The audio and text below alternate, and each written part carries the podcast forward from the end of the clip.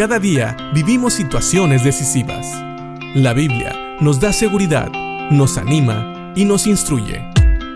Impacto Diario con el doctor Julio Varela. Cuando Pablo termina de explicar a los tesalonicenses el orden del arrebatamiento, él termina también dándole unas palabras.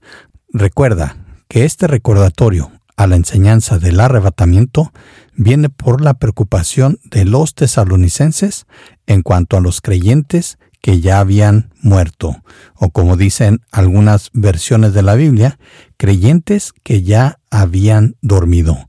Los tesalonicenses realmente estaban preocupados por sus familiares u otros hermanos que ya habían partido esperando el regreso de nuestro Señor Jesucristo, quien había dicho que había ido a preparar lugar para ellos para después venirles y tomarles y llevarles con él. Claro que ellos pensaban que los que habían muerto ya habían perdido esa oportunidad. Pero Pablo, usado por Dios e inspirado por el Espíritu Santo, explica que realmente los que han muerto son los que van a ver, se van a encontrar primero con nuestro Señor Jesucristo después de ser resucitados. Por eso, en la primera carta a los tesalonicenses, en el capítulo 4, en el último versículo, versículo 18, dice Pablo, así que anímense unos a otros con estas palabras.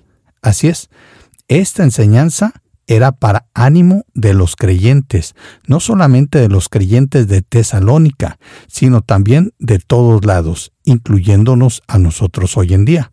Porque muchos se preguntan, ¿por qué no ha venido Cristo?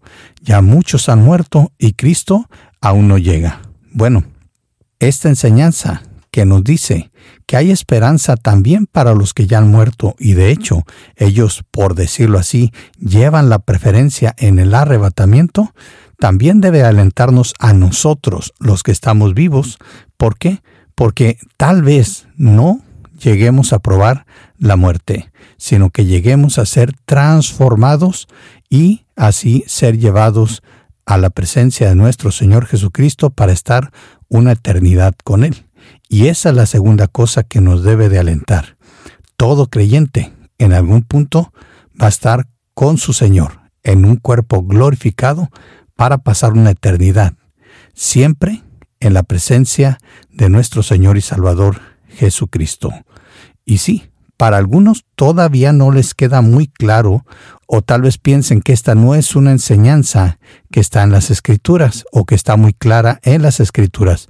Pero fíjate que Pablo vuelve a hablar de la resurrección y del hecho de que todo creyente va a recibir un cuerpo glorificado en la primera carta a los Corintios, en el capítulo 15, en el versículo 51 en adelante, donde Pablo le dice a los hermanos en Corinto, pero permítanme revelarles un secreto maravilloso. No todos moriremos, pero todos seremos transformados. Sucederá en un instante, en un abrir y cerrar de ojos, cuando se toque la trompeta final. Pues cuando suene la trompeta, los que hayan muerto resucitarán para vivir por siempre, y nosotros, los que estemos vivos, también seremos transformados, pues nuestros cuerpos mortales tienen que ser transformados en cuerpos que nunca morirán. Nuestros cuerpos mortales deben de ser transformados en cuerpos inmortales. Entonces, dice el versículo 54, cuando nuestros cuerpos mortales hayan sido transformados en cuerpos que nunca morirán, se cumplirá la siguiente escritura. La muerte es devorada en victoria. Oh muerte, ¿dónde está tu victoria? Oh muerte, ¿dónde está tu aguijón? Pues el pecado es el aguijón que termina en muerte, y la ley le da al pecado su poder. Pero gracias a Dios, Él nos da la victoria sobre el pecado y la muerte por medio de nuestro Señor Jesucristo. Y sabes, este capítulo 15 de primera carta a los Corintios termina también hablando de el aliento que todo creyente debe de recibir de saber que un día va a recibir un cuerpo transformado, que un día va a estar para siempre con su Señor. Dice el versículo 58 del capítulo 15 de la primera carta a los Corintios. Por lo tanto, mis amados hermanos, permanezcan fuertes y constantes. Trabajen siempre para el Señor con entusiasmo, porque ustedes saben que nada de lo que hacen para el Señor es inútil. Así que pensemos en esto. El arrebatamiento, la resurrección, el recibir cuerpos transformados es una enseñanza bíblica y sirve para alentarnos, para darnos ánimo y también para darnos el valor y el aliento para seguir trabajando para el Señor y vivir en santidad, porque todo lo que hacemos en el Señor no es en vano. Piensa en esto y que Dios te bendiga.